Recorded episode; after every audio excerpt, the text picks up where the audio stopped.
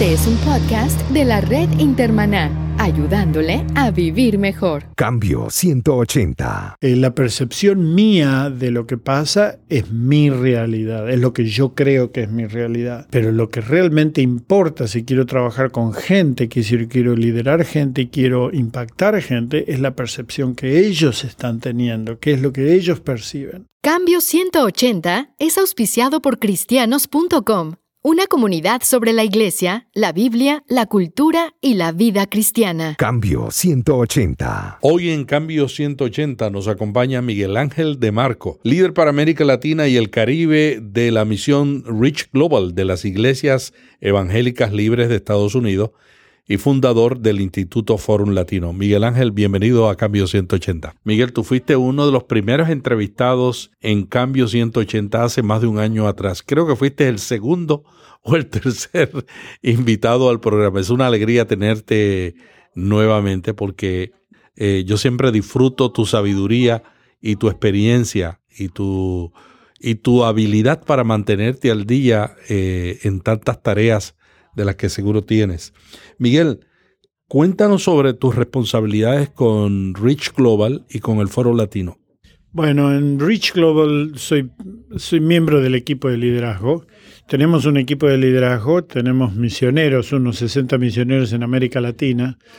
Es una organización misionera que envía misioneros al resto del mundo, pero específicamente en nuestro continente tenemos más o menos unos 60 en varios países. Mi tarea es supervisar a algunos misioneros, compartir lo que es la planificación y la marcha del ministerio en el continente. Y también estoy trabajando en algunos proyectos específicos, especialmente con pastores indígenas en Guatemala y en el Amazonas peruano. Ese es eh, como manteniendo algo de que hacía en el pasado, cuando comenzamos con apuntes pastorales y, otros, y otros programas así, es trabajar con esos hombres que están bien perdidos en la jungla o en la montaña y ayudarlos a desarrollar sus personas, sus ministerios y las iglesias. ¿verdad? Te olvidé decir que tú eres periodista y que fueron uno de los primeros líderes de apuntes pastorales. Sí, eso fue hace más de 30 años, ¿verdad? Con el Instituto Forum lo que hacemos es capacitación y coaching a líderes de organizaciones cristianas, organizaciones misioneras, lo que a veces se suele llamar organizaciones paraeclesiásticas. Son aquellas entidades y organizaciones que acompañan a la iglesia en la tarea del avance del reino, en el rescate de niños de la calle, de mujeres del tráfico, del tráfico de personas, en la rehabilitación de la drogadicción, escuelas, seminarios, distintas entidades que trabajan en el avance del reino a distintas disciplinas ministeriales. Y tenemos la premisa de que, como dijo un un ministro francés hace unos años, nada se logra sin hombres, pero nada perdura sin instituciones. Y entonces nuestro trabajo es fortalecer a esos hombres a través del fortalecimiento de sus instituciones.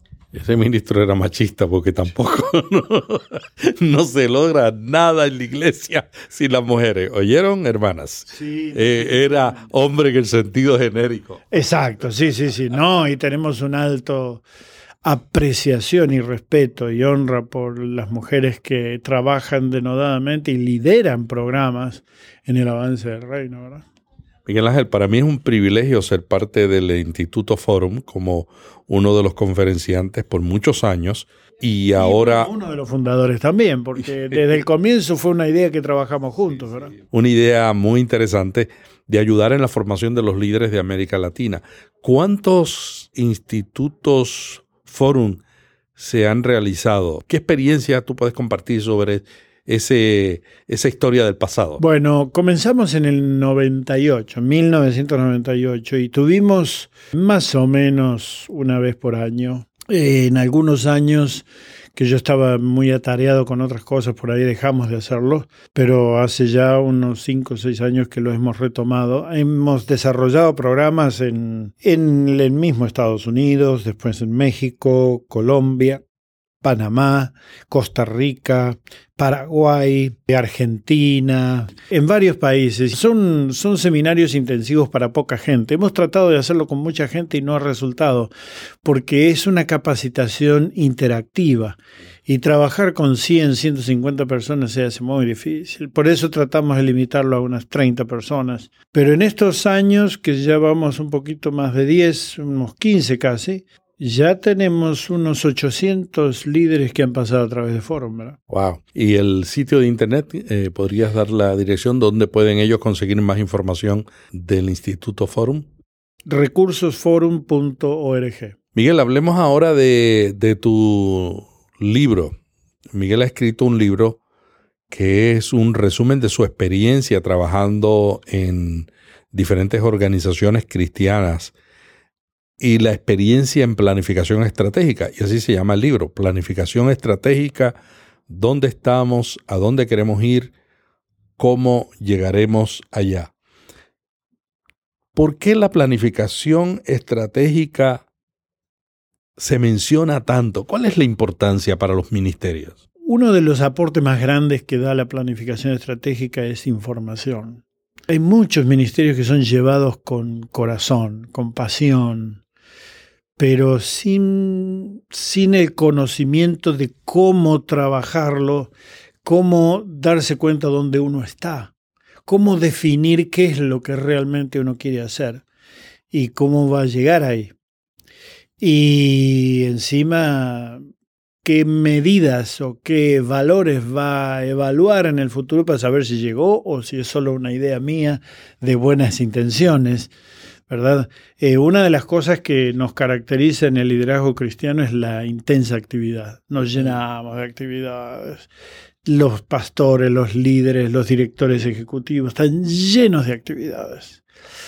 Pero no es alto el porcentaje de todas esas actividades que contribuyen a la visión realmente. A, veces, a veces es mejor hacer menos y hacerlo bien que hacer mucho y hacerlo mal. Claro. Exacto, y vos ves cuántas familias sufren, esposas que quedan tristes, olvidadas de la casa, hombres y mujeres que están en el liderazgo que son frustrados porque no les alcanza el tiempo y es porque no han planificado. Un proceso de planificación estratégica te da la posibilidad de conseguir información. Información que mayormente sale de, de uno mismo y del mismo equipo. ¿No es cierto?, esos procesos de, debate, de discusión, de análisis, ¿no es cierto? Por ejemplo, hay uno de los temas que trabajamos que es el análisis de escenario. Eh, queremos trabajar con, parejas de, matrimonios en la iglesia. Y entonces, sí, sí, bueno, vamos a hacer una reunión los jueves a la noche o los sábados para tener para las parejas. Primero definimos la reunión y todavía no hemos definido a dónde queremos llegar con eso, cómo, cómo nos gustaría que esas parejas fueran dentro de 5 o 10 años, ¿verdad? Después de un trabajo de inversión en ellos. Entonces, eh, uno de los problemas que tenemos es que no conocemos la realidad, el escenario de las parejas. Creemos que lo conocemos, lo creemos por intuición o porque nosotros tenemos matrimonios, y entonces de nuestra propia experiencia, de lo que vemos, intuimos lo que puede ser bueno, algún libro que leemos, pero hay muchísimos factores eh, sociológicos, psicológicos, eh, de todo tipo que influyen en la realidad y que a menos que uno se siente a debatir con tu equipo y mm, descubran y establezcan todos esos factores y cómo inciden en la realidad de los matrimonios, va a ser difícil llegar a un punto de, eficiencia en el trabajo con ellos. Yo creo que también en la iglesia no definimos bien cómo vamos a medir lo que estamos logrando. Por ejemplo, a mí me gustaría que las iglesias usaran el concepto que usan los negocios del comprador secreto. Las empresas, las tiendas por departamento, ellos contratan compañías y esas compañías mandan a un comprador secreto a esa tienda y ese comprador hace las funciones de un cliente, pero es un comprador representando una compañía contratada por la misma tienda. El empleado no sabe y ese es el que evalúa realmente la experiencia. Tú te imaginas si nosotros tuviéramos compradores secretos o visitantes secretos que vayan a nuestra iglesia y se sientan y hagan una evaluación del sermón del pastor y vayan a las reuniones a ver cómo lo recibieron y vayan a las reuniones de, matrimonio y participen y al final del periodo de evaluación le den un informe al pastor y le diga, bueno, esto es lo que yo, lo que veo, y lo que creo que ustedes están logrando y dónde están fallando. Claro, eso sería fabuloso. No sé si sería difícil para nuestra sociología cristiana eh, digerir el tema de tener estos espías así, ¿verdad? Yo creo que la mejor espía de los sermones son las esposas. Ah, las esposas no tienen misericordia y le dicen a uno, eso que predicaste hoy, no te preparaste o te preparaste o Dios te usó son impiadosas. Yo me acuerdo desde que estaba en el seminario, empezaba los primeros sermones, ya estaba de novio con la que es ahora mi esposa Liliana y, y ella siempre me ayudó muchísimo a ver. Este, pero mi ego siempre sufría, ¿verdad? Porque ella es muy analítica en ese sentido. Pero otra de las cosas es que hay mucho esfuerzo. Tenemos la cultura de dar de hacer programas y, reuniones y actividades para dar. Y entonces el pastor al final del día o al final del año dice, yo me la paso dando. El asunto es que estás dando sabiamente, estás invirtiendo sabiamente, tal vez con el mismo esfuerzo o menos esfuerzo, podrías estar haciendo algo que sería más eficiente, podrías estar usando mejor a tu equipo podrías estar eh, valorando más ese esfuerzo voluntario que hacen muchos en la iglesia, ¿verdad? Muchos de nuestros gente en la iglesia es voluntario. Y, esos voluntarios se desgastan. Y yo he notado que algunos voluntarios, a veces el pastor cuando no tiene un plan, utiliza a los mismos voluntarios en todo, los desgasta y los que están afuera no se, no se ofrecen de voluntario porque dicen, no hay espacio, este voluntario ocupa todas las posiciones o dicen voy a terminar desgastado como este señor, así es que yo no voy a... Exacto, exacto. La planificación estratégica, que los componentes son el descubrimiento o definición de una visión, o sea, no es dónde estás, sino dónde te gustaría estar. ¿Cuál es la diferencia entre misión y visión? Bueno, la visión, visión con V o V corta, V pequeña, es lo que te gustaría ver en el futuro realizado, ya sea la organización que te gustaría tener dentro de 5 a 10 años o el escenario que te gustaría ver después de que han trabajado, ¿verdad? Es, él es el escenario futuro, lo que deseas para el futuro. La misión es lo que vas a hacer es la definición de a qué te vas a dedicar para lograr esa visión, para contribuir a esa visión. La mejor manera de decir la misión es definir si no existiéramos, por qué razón nosotros debemos existir, ¿no? Exacto. Porque si, si no existe un seminario, no hay formación de pastores. Entonces, la, misión es la formación de pastores. Sí, bueno, la misión es la razón de ser de la entidad o del programa o del grupo de trabajo. Es la, para eso existe. Si no tiene de claro, definido para qué existe, pues entonces dedíquense a otra cosa, ¿verdad? Porque entonces solo ocupamos tiempo y recursos y fuerzas y nos involucramos en cosas que realmente no tenemos en claro para qué. Entonces es la razón de ser de nuestra entidad, la misión con M. Miguel, ¿cuáles son los errores más comunes que se cometen? Bueno, uno de los errores más comunes es no entender lo que es la planificación estratégica. Entonces, eh, hay personas con intuición de paso, hablando de intuición, hay un libro que me gustaría recomendar, ese Piensa lento, piensa rápido, no sé si lo conoces. Es interesantísimo, es un, el autor... ¿Cómo es? Piensa lento, piensa rápido, pero piensa, piensa. Exacto. No, es que lo que pasa, pensar lento y pensar rápido, pensar rápido y pensar lento. El autor es un psicólogo que ganó el Premio Nobel de Economía por sus aportes en cómo funcionan los consumidores. Y él escribió un libro que es fabuloso. En inglés es Thinking Fast and Low. Y en, en castellano está, yo lo tengo en castellano, en español, es piensa lento, pensar lento y pensar rápido, algo así. Él habla de cuánto nos manejamos por intuición. Y dice, la intuición nos da una certeza de que nosotros estamos en la correcta percepción de la cosa. Y la verdad, dice, muchas veces la intuición nos lleva por el mal camino, porque intuimos mal, porque intuimos en base a, a experiencias que no necesariamente pueden ser aplicadas genéricamente como nos gusta. Por eso una de las, una de las eh, características de los mileniales, un tema que, en el cual sos especialista la velocidad con que debaten, con que hablan, con que responden y con que toman decisiones. Y muchas veces por intuición. Y meten la pata y cometen errores tremendos, ¿verdad?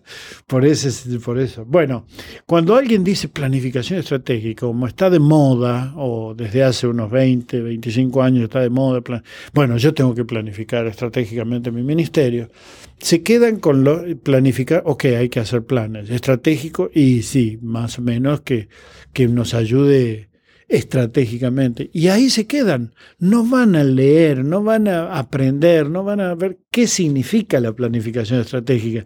Y empiezan a elaborar una teoría personal de lo que es la... Entonces, uno de los errores es no entender lo que es la planificación. La otra es no saber venderla.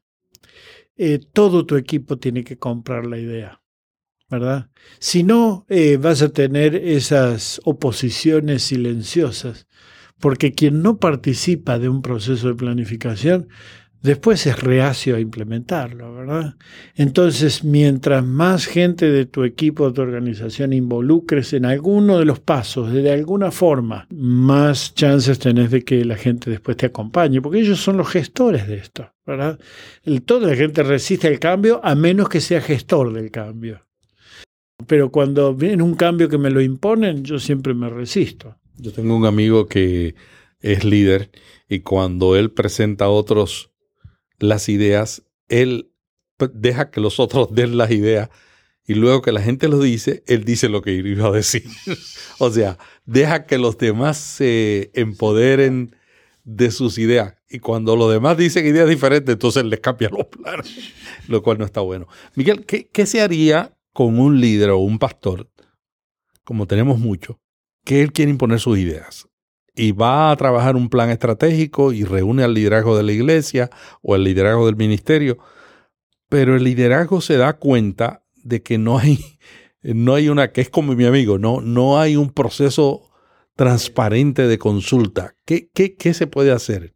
Bueno, en primer lugar es hacerse amigo de ese pastor y sentarse a tomar un café y hablarle de las bondades de los debates no de las discusiones de peleas, pero sí de, un debate fuerte, enérgico, pero que realmente eh, contribuya a, generar información. Eso es lo que yo digo, que nos va a llevar a conocer qué es lo que tenemos en las manos y entender hacia dónde queremos ir y definir cómo lo vamos a hacer, definir las estrategias, cuál va a ser la mejor estrategia y todo eso.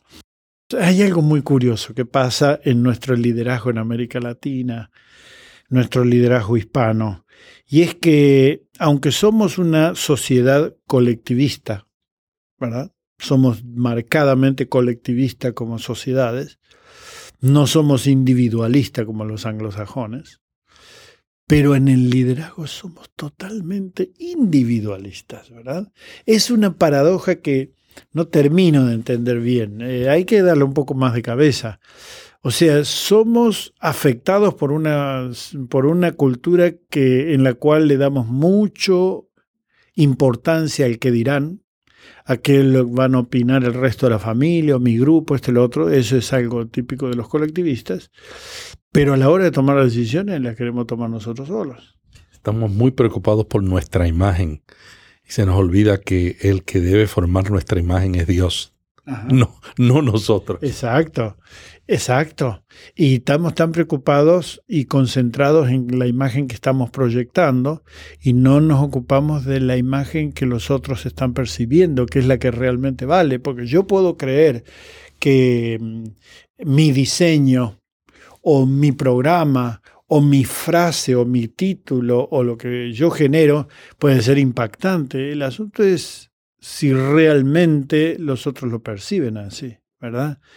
Y la percepción es la realidad. Claro, eh, la percepción mía de lo que pasa es mi realidad, es lo que yo creo que es mi realidad.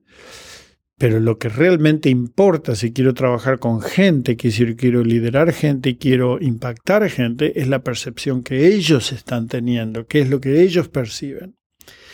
Y según lo que sea el manejo del poder en las relaciones, ellos nos van a decir o no nos van a decir lo que realmente están percibiendo. La semana que viene vamos a continuar con este diálogo con Miguel Ángel de Marco sobre la planificación estratégica para pastores, misioneros y líderes. Si usted quiere acompañarnos, venga aquí mismo a Cambio 180 para que la semana que viene tenga la continuidad de este programa. Cambio 180. ¿Cómo mantenerse relevante en un mundo diferente?